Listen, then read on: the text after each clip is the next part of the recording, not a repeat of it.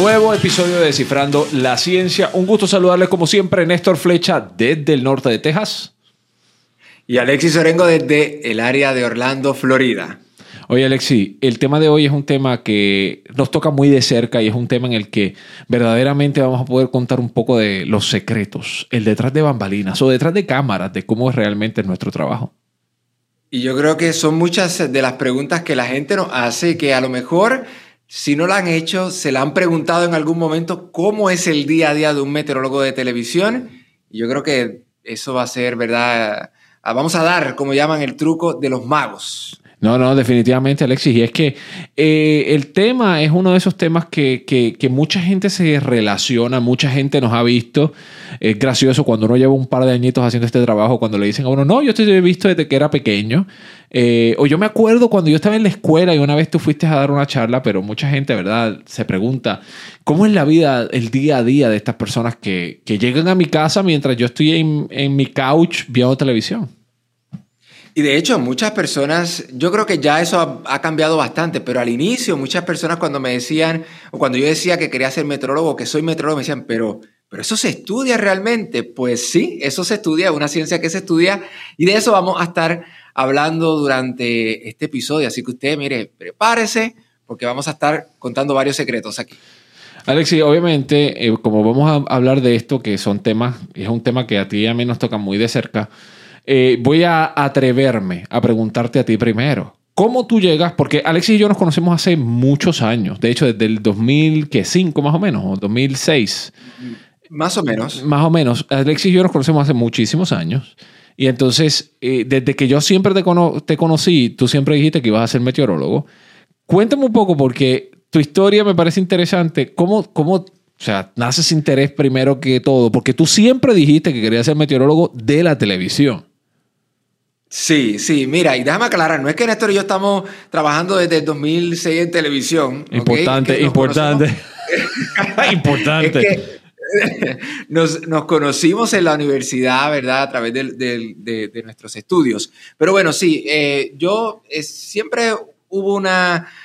Me llamó la atención lo que es ser meteorólogo de televisión. Eh, todo comenzó con el huracán George. Esto es un huracán que afectó Puerto Rico en 1998 y eso creó pues una especie de curiosidad en, mí en términos de lo que son los ciclones tropicales. Así que eh, cuando llegué a la escuela intermedia, que una maestra nos manda a buscar un mapa de hacer la trayectoria de huracanes y ya habiendo pasado por la experiencia del huracán George, pues me encantó realmente y eso ahí yo dije que esto era algo que yo quería hacer por el resto de mi vida. Así que eh, cuando entré a la universidad, que estudié en la Universidad de Puerto Rico, y ahí fue donde conocí a Néstor, en Mayagüez, esto es una ciudad que está al oeste de Puerto Rico, que es el único sitio en Puerto Rico donde se puede estudiar meteorología, pues eh, tuve otras experiencias. Eh, hice internados en el Servicio Nacional de Meteorología, y fui cambiando un poquito la mentalidad de ser metrólogo de televisión a trabajar más en lo que es el servicio. Pero eh, yo creo que, que luego el, el, llamado era a trabajar en televisión y aquí estoy y aquí pues es lo que realmente me gusta muchísimo. Es el área que más me gusta de la meteorología. No, eh, es interesante porque obviamente eh, en mi caso poder ver desde afuera el, proceso, ¿no? De, en el caso de Alexis, obviamente, ver ese proceso de cómo tener ese interés hasta llegar a ser meteorólogo de la televisión, pues obviamente, y que, y que más aún, si las vueltas de la vida son así medias extrañas, más aún que años después hayamos terminado trabajando juntos, es aún más, más, más extraño, ¿no? de lo pequeño que puede ser el mundo y de lo pequeño que puede ser en particular la meteorología de medios, como se conoce, eh, que Cabe mencionar que sí es la más conocida, es la más que la gente conoce, pero hay colegas meteorólogos que trabajan desde aeropuertos, transportación, eh, compañías de energía eléctrica, el Servicio Nacional de, Meteorología, el Centro Nacional de Huracanes. Hay, meteorólogos que se dedican a hacer investigaciones y todo eso. Eh, son eh, en términos generales, todos tenemos la misma formación de licenciatura o de bachillerato y después conforme se va a la escuela graduada, que es donde se hacen maestrías y doctorados, ahí es cuando las personas van tomando esas distintas ramas de especialidad, especialmente si se van por la rama de ser profesores o ser investigadores eh, o desarrollar, por ejemplo, modelos meteorológicos, que son herramientas que nosotros utilizamos para hacer las predicciones. Pero es ciertamente un mundo fascinante. Así es, y de hecho, eh, cabe recalcar que, por ejemplo, en el caso particular de Néstor y yo, nosotros no estudiamos comunicaciones, nosotros estudiamos la, meteorología y la vida nos llevó a trabajar en los medios de comunicación. Y, me gustaría, porque tu historia es un poco diferente a la mía, eh, no, me gustaría que me... Yo, yo sé, yo sé, yo sé, mi historia es un poquito diferente y es que yo, contra Alexis, por ejemplo, yo nunca pensé que iba a ser meteorólogo. Eh, mi sueño siempre fue ser piloto de aviones. Eh, yo lo que quería hacer era piloto de aviones. De ahí yo creo que nace la fascinación por todo lo que son, por ejemplo, las, naves espaciales o los cohetes, más la parte aerodinámica del diseño. Eh, porque a mí la aviación es una de mis grandes pasiones. y al sol de hoy, cada vez que escucho un avión donde sea que yo esté, yo siempre voy a mirar al cielo. Siempre. para ver exactamente qué avión es y todo eso. Pues mi sueño era ser este, piloto de aviones, pero obviamente eh, ahí, como nos pasa muchas veces, tú te vas dando cuenta conforme tú vas madurando y estás en la escuela preparatoria o en la escuela superior, tú te vas dando cuenta que realmente eh, ese tipo de, carrera es una carrera que cuesta dinero, cuesta mucho dinero y que hay muy poca ayuda económica para, para tal cosa. Entonces el costo a veces puede ser prohibitivo y entonces la mayor parte de las personas tienen dos opciones. Eh, tienen la opción de, si tienes el capital o el dinero para pagarlo, lo pagues en una universidad privada o eh, si no tienes el capital, muchas personas se unen a las Fuerzas Armadas, tratan de irse a la ruta de las Fuerzas Armadas para tratar de ser piloto de aviones. En mi caso, yo siempre me acuerdo eh, en el lugar específico donde estaba exactamente en todo. En el momento que yo me siento y yo digo, mira, en mi casa no está el dinero para yo poder estudiar esto, mucho menos en ese momento estamos en medio de la guerra de, Irak, Afganistán y todo esto, mucho menos eh, en mi casa no quieren que yo me una a las Fuerzas Armadas. Entonces, pues yo no tengo muchas opciones. Yo dije un día así, bueno, tú sabes que yo creo que yo voy a ser meteorólogo porque es lo más cercano a, la aviación y eventualmente a lo mejor, quién sabe si eso me ayuda. ¿no? A, eventualmente poder eh, alcanzar esta meta. Y así es como yo eventualmente llego a, estudiar meteorología y pasan los años y como bien Alexi dice, las vueltas de la vida son tan y tan interesantes que yo siempre dije que en el último lugar donde yo iba a trabajar, en el último lugar donde iba a trabajar era haciendo televisión. O sea, de todo menos televisión. Eh, pero bueno, la vida, la vida a veces tiene planes únicos y pues así. corrígeme si estoy en lo, incorrecto, pero de nuestro el programa de meteorología en la universidad donde nosotros estudiamos, un programa que, en el momento que nosotros estábamos era relativamente nuevo. Y corrígeme, pero creo que incluso fuiste el primero de nuestro grupo que llegó a la televisión. El primero que fue a la televisión y fue bien interesante porque mi primera vez, eh, como bien Alexis dijo, nosotros nunca eh, tuvimos esa preparación de pararse frente a una cámara y practicar. Eh, entonces mi primera vez en un, frente a una pantalla de estas de verdad fue cuando yo hice mi primera entrevista de trabajo en el primer canal de televisión donde trabajé. Y entonces, obviamente, de ahí, pues nada, pasan los años y, nada, me dieron la oportunidad y me desarrollé y etcétera, etcétera. Pero yo creo que es interesante la parte, Alexis, y yo creo que es algo que, que cualquier persona que nos esté escuchando, yo creo que es importante que todos nosotros, eh, de una manera u otra, uno pasa esas dificultades, esos momentos en los que a lo mejor uno tiene que tomar una decisión. Eh, que no, a lo mejor no es el plan, porque en tu caso las cosas se dieron con lo que tú querías, a donde querías llegar. No necesariamente el camino fue así color de rosa, pero, pero, pero, pero tú llegaste a esa meta. Eh, pero yo creo que una de las cosas así importantes es que la gente también entienda que a veces los caminos son turbulentos, pero siempre que hay una meta se llega. Sí, mire, yo creo que, las personas, mientras tengan el deseo de hacerlos y que obviamente conozcan, eh, que tengan mentores en la vida, ¿verdad? De que esas personas que te vayan guiando y decir, mira, eh, a lo mejor este es el camino que debes tomar, pero si te vas por aquí, a lo mejor te va a tardar más, te va a tardar más, pero, pero puedes llegar. Y yo creo que eso es importante. Y esto aplica para cualquier carrera. Así que si usted nos está escuchando y a usted no le interesa la meteorología, no le interesa el área de las ciencias, siempre involucrarse con personas que sean mentores, que tengan tus mismos intereses. Eh, por ejemplo, eh, personas que ya hayan avanzado un poco más en el camino. Eso yo creo que es bien importante y eso, como digo, funciona para, para todas las áreas. En mi caso, eh, yo incluso empecé eh, dando clases en una, en una eh, institución educativa, en una, en una academia, y pensaba que trabajar en la televisión pues, iba a tener que, que también ser pospuesto. Sin embargo, pues, pues nunca, nunca dejé de seguir pues, buscando la forma de poder llegar a los medios de comunicación y, tal como dice Néstor, no ha sido un camino fácil, pero bueno, pues se ha podido, se ha podido lograr. Esto nos lleva precisamente, Alexis, a un segmento así interesante eh, de este episodio en particular que podemos hablar nosotros porque obviamente lo conocemos muy bien. Y es curiosidades de trabajar en la televisión como meteorólogos. Y a lo largo de los años en la carrera, uno recibe preguntas súper interesantes, preguntas que uno dice, wow, uno piensa, ¿verdad? Yo no me había puesto a pensar en eso. O, ¿verdad? ¿Cómo la gente me puede ver a mí desde su perspectiva que soy el que entra a su casa a través de la pantalla del televisor? Entonces yo te pregunto, de esas curiosidades, Alexis, ¿qué es lo más... Eh, qué, cuál es ese mito que mucha gente tiene que tú dices, todo el mundo piensa esto de nosotros?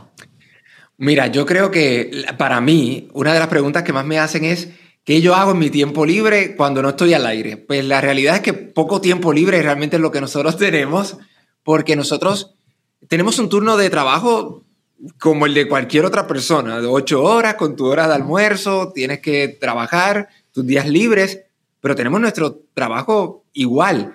Y por ejemplo, en el caso de nosotros, cuando no estamos al aire, tenemos que estar haciendo nuestros mapas, haciendo el pronóstico, estando en reuniones.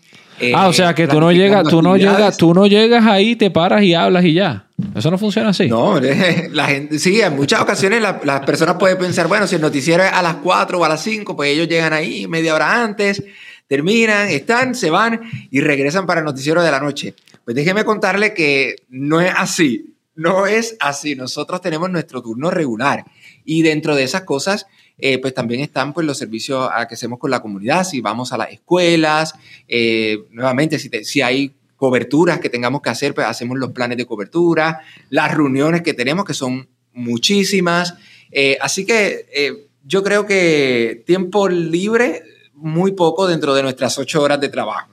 Y en tu caso, ¿cuál es, yo ¿cuál es la pregunta que más te hace? A mí la pregunta que más me hacen es, si me gusta maquillarme o no. esa, es la pregunta, esa es la pregunta que más me hacen. Eh, y yo, obviamente, les digo, a lo largo de los años, yo cada vez me maquillo menos. Eh, Pero vamos, porque, ponle contexto, ¿por qué, ¿por qué nos tenemos que maquillar para tener Bueno, la realidad es que la razón por la que nosotros usamos, tenemos que usar cierto grado de maquillaje es porque como hay muchas luces en el estudio, si uno no se unta maquillaje, uno puede empezar a brillar en distintos puntos de la, de la, cara y pues no se ve bien, se ve a veces, puede lucir hasta un poco desagradable. Entonces, pues para que todo se vea más uniforme, pues entonces nos aplican maquillaje. Pero lo que, a lo que iba es que a lo largo de los años yo cada vez uso menos maquillaje. Eh, y mucha gente me dice, ¿esto pero por qué? Y yo, mira, pues yo no sé, pero yo, yo lo que digo es que, bueno, con este poquito de maquillaje se ve así. Con este mucho maquillaje se ve así. ¿Hay mucha diferencia? No. Ah, bueno, pues entonces, poquito maquillaje también funciona. funciona. y que los maquillajes no son baratos. No, no, eso, eso, oye, eso es otra cosa. Entonces, al principio era gracioso, Alexis, porque al principio, cuando yo empecé en la carrera, a mí me daba como como este, eh, en Puerto Rico se dice, eh, se dice bochorno, pero realmente bochorno se usa para otras cosas. Eh, me daba como que esta timidez, esta pena de que yo ir a una tienda de maquillaje y decir, mira, para que, porque necesito que me maquillen. A mí me daba pena, porque muchas veces me decían, sí, este, obviamente todo el mundo asume, ah, vienes a comprar maquillaje para tu novia, para tu esposa, para tu compañera. Eh, no, mira, este, estoy, es para mí. Ah, ok. Entonces tú veías como que cambiaba un poco la, el rostro. Y al principio, ya no, obviamente, uno lleva tantos años haciendo esto que uno, uno va y dice, no, no, no, no me recomiendes ese, ese no me va a funcionar, dame este número, que este número funciona. O sea, por los cantidad de años que uno lleva haciéndolo, ¿no? Sí, no, y mira, y otra de, de, las cosas que yo creo que, es eh, de las preguntas y de los secretos mejor guardados es que nosotros tenemos detrás de, nos, de nosotros, cuando estamos al aire, la gente ve un mapa enorme o, algo, ¿verdad? Una gráfica enorme y nosotros enfrente y nos preguntan, pero eso es un televisor enorme o qué realmente en muchas de las estaciones lo que hay es lo que nosotros llamamos un croma, que no es otra cosa que una, un área pintada en, verde, o puede ser una cortina verde, una pared en verde, pero es verde. Nosotros no tenemos absolutamente nada detrás y eso a través de la magia de la televisión cambian, ¿verdad? Esos, esos, todo lo que está en verde por un mapa que nosotros en nuestras ocho horas de trabajo estuvimos diseñando. Y lo tenemos como referencia unos monitores. Y pues sí, al principio a mí me costó un poquito, yo no sé a ti, pero el señalar y el, y el coordinar dónde uno está señalando, cómo mirar a la cámara y que uno esté señalando donde tiene que señalar, pues fue un poquito al principio. Nuevamente recuerden que nosotros no estudiamos televisión. Eh, así que al inicio fue un poquito retante, pero ya con la práctica ya uno sabe hasta dónde uno está señalando. Sí, es como todo, ¿no? Uno va practicando y uno va perfeccionando y uno va creando su propio estilo, ¿no? Otra de las cosas así interesantes que a mí siempre me preguntan es, eh, oye Néstor, y todos esos grafiquitos y todas esas cosas que ustedes hacen, ¿eso ustedes tienen un grupo de personas detrás que lo diseña? Eh, no, somos nosotros mismos. O sea, a lo largo de los últimos años, la meteorología de medios se ha transformado tanto que ya nosotros somos, más allá de ser meteorólogos, tenemos que trabajar también como, como, como artistas gráficos. O sea, no es solamente es presentar la meteorología y comunicarla de una manera clara, es también desarrollar el, contenido gráfico que va a tono con lo que uno está diciendo y eso es parte de lo que es parte de nuestras responsabilidades también como meteorólogo de medio, ser capaz de conocer de gráficas y diseñar. Y eso es una cosa que también con los años uno va viendo y uno dice, yo veo gráficos de hace 13 eh, años, 14 años y digo, wow, se ve, se ven feitos en comparación con ahora, ¿me entiendes? Sí, todo ha ido evolucionando y realmente eh, yo creo que, vamos, dentro de la, de la carrera que es la, meteorología de medio, una de las cosas que nosotros tenemos que hacer, y eso prácticamente en todas, es que uno tiene que mantenerse aprendiendo todo el tiempo. Y, por ejemplo, la, ha habido, como Néstor dice, una evolución en términos ya de que los pronósticos o los segmentos de tiempo ya no son que mañana va a llover, ahora uno tiene que explicar mucho más allá y todos esos gráficos, todas esas explicaciones, uno las tiene que ir creando y nosotros ni trabajamos, a mí, ni estudiamos televisión, ni estudiamos artes gráficas, pero hay que aprenderlo en el camino. Y de hecho, eh, una de las cosas que también nos ha tocado muy de cerca es que en muchas ocasiones, en muchas estaciones de televisión, los meteorólogos son los únicos científicos que hay en toda la estación. Así que cuando ocurre un terremoto, que aunque no es nuestra área, ¿quién lo va a explicar? El meteorólogo. Así que hay que estudiar acerca de los terremotos, hay que estudiar. A Néstor le tocó explicar hasta que era el coronavirus cuando todo esto salió. Exactamente. El, eh, eh, coronavirus, el despegue de un cohete, eh, astronomía, o sea, todo lo que sea relacionado a ciencia, podemos decir ciencias naturales, ingeniería.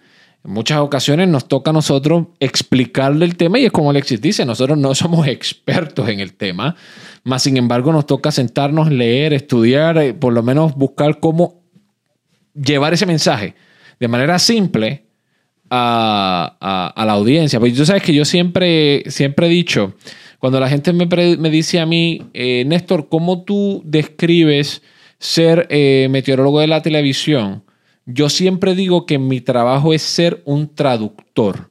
Yo traduzco conceptos muy difíciles de manera simple para que la audiencia los pueda entender. Yo eso siempre es la manera en la que describo mi trabajo como meteorólogo. Más allá de ser cualquiera otra de los, como yo digo, yo tengo, yo me pongo muchos sombreros de distintas cosas, ¿no?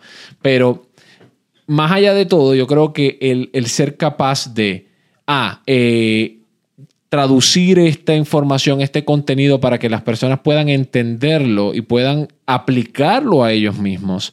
Yo creo que es uno de los trabajos más importantes que nosotros tenemos como meteorólogos de medio, de que, que también mucha gente dice, no, ustedes son como si fueran maestros de ciencia, a través de nuestro trabajo podemos motivar a jóvenes a que les interese. Yo sé que, por ejemplo, en tu caso, Alexis, eh, tú eres un apasionado de la ciencia, eres una persona que le gusta llevar ese mensaje de que de, de cómo la ciencia puede ser una carrera eh, para jovencitos, para, para, para, personas de todas las edades que te están viendo. Eh, eh, ¿Eso es algo que tú siempre has tenido o es algo de que tú has desarrollado a lo largo de los años en la carrera? Yo creo que lo he desarrollado. Yo fui inspirado por, por, por una generación de, profesionales que, que, estaba creciendo en Puerto Rico, especialmente en las ciencias, y a través de, de ese, de ese mismo entusiasmo, yo pude ser, ¿verdad? Lo que, lo que soy, ¿verdad? Científico y meteorólogo. Y yo creo que es una deuda que tengo con la vida y es lo que me gusta, ¿no? Poder motivar y a veces no es ni tan siquiera en la ciencia. Yo lo que quiero es que, que los niños y jóvenes que nos ven a nosotros, independientemente de lo que quieran estudiar, vean de que si uno lucha por un sueño y, algo le gusta de verdad, que lo vas a poder hacer, pero que eso no llega de forma fácil, claro. En mi caso me encantaría que, que más personas, más niños y niñas, estudiaran ciencia porque es lo que, lo que me apasiona. Pero independientemente de que vean de que, de que sí, de que, de que se pueden lograr esos sueños.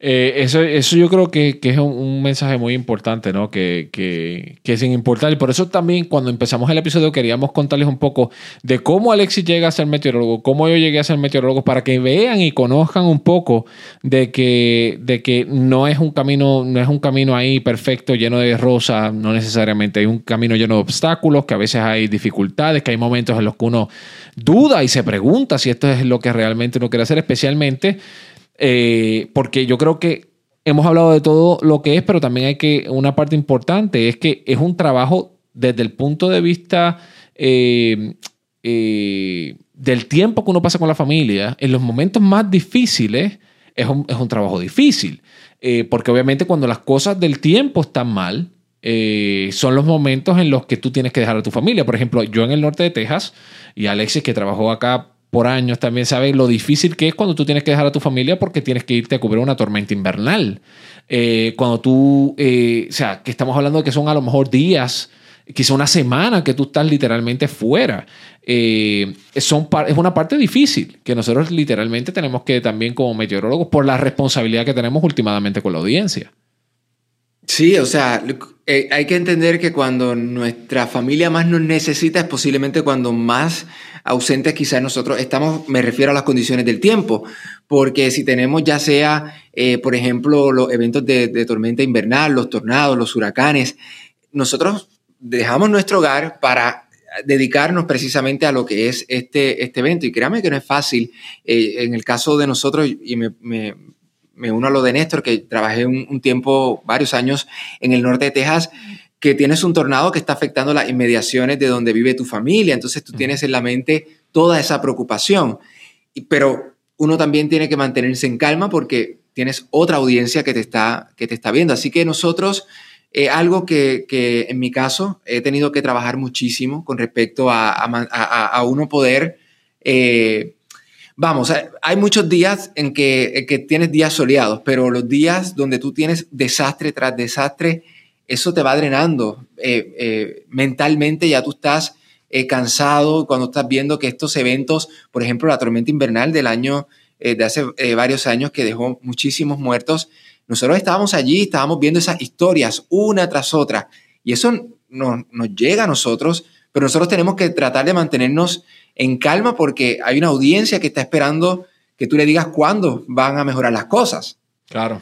Claro, y ahora a ti, obviamente, tu trabajo actual en la, en la Florida, obviamente tú tienes que lidiar con huracanes, que es, es como uno dice, e, ese, tú vas desarrollando un nivel de, eh, de tensión que va acumulativo, porque tú empiezas a hablar de una onda tropical que está literalmente saliendo de África, que tú sabes que está a 10 días de llegar a donde tú estás, y tú día a día vas como que viendo esa expectativa, esa expectativa, cada pronóstico, dónde va, dónde va, dónde va, hasta que llega el día cero en el que ya tú esperas, que ya es como que, mira, ya esto viene para acá.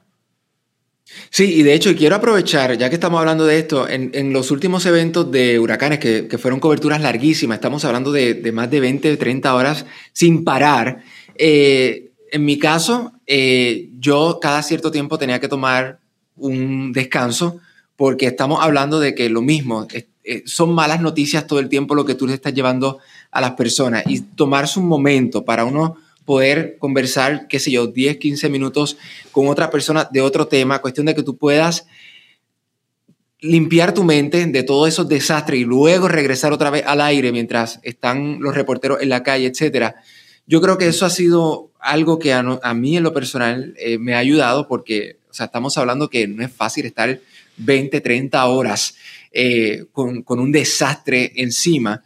Eh, drena a cualquier persona. Y nosotros al final del día somos meteorólogos, pero somos humanos. Claro, y tenemos familias que se están viendo impactados de la misma manera que, que, la población se está viendo afectada.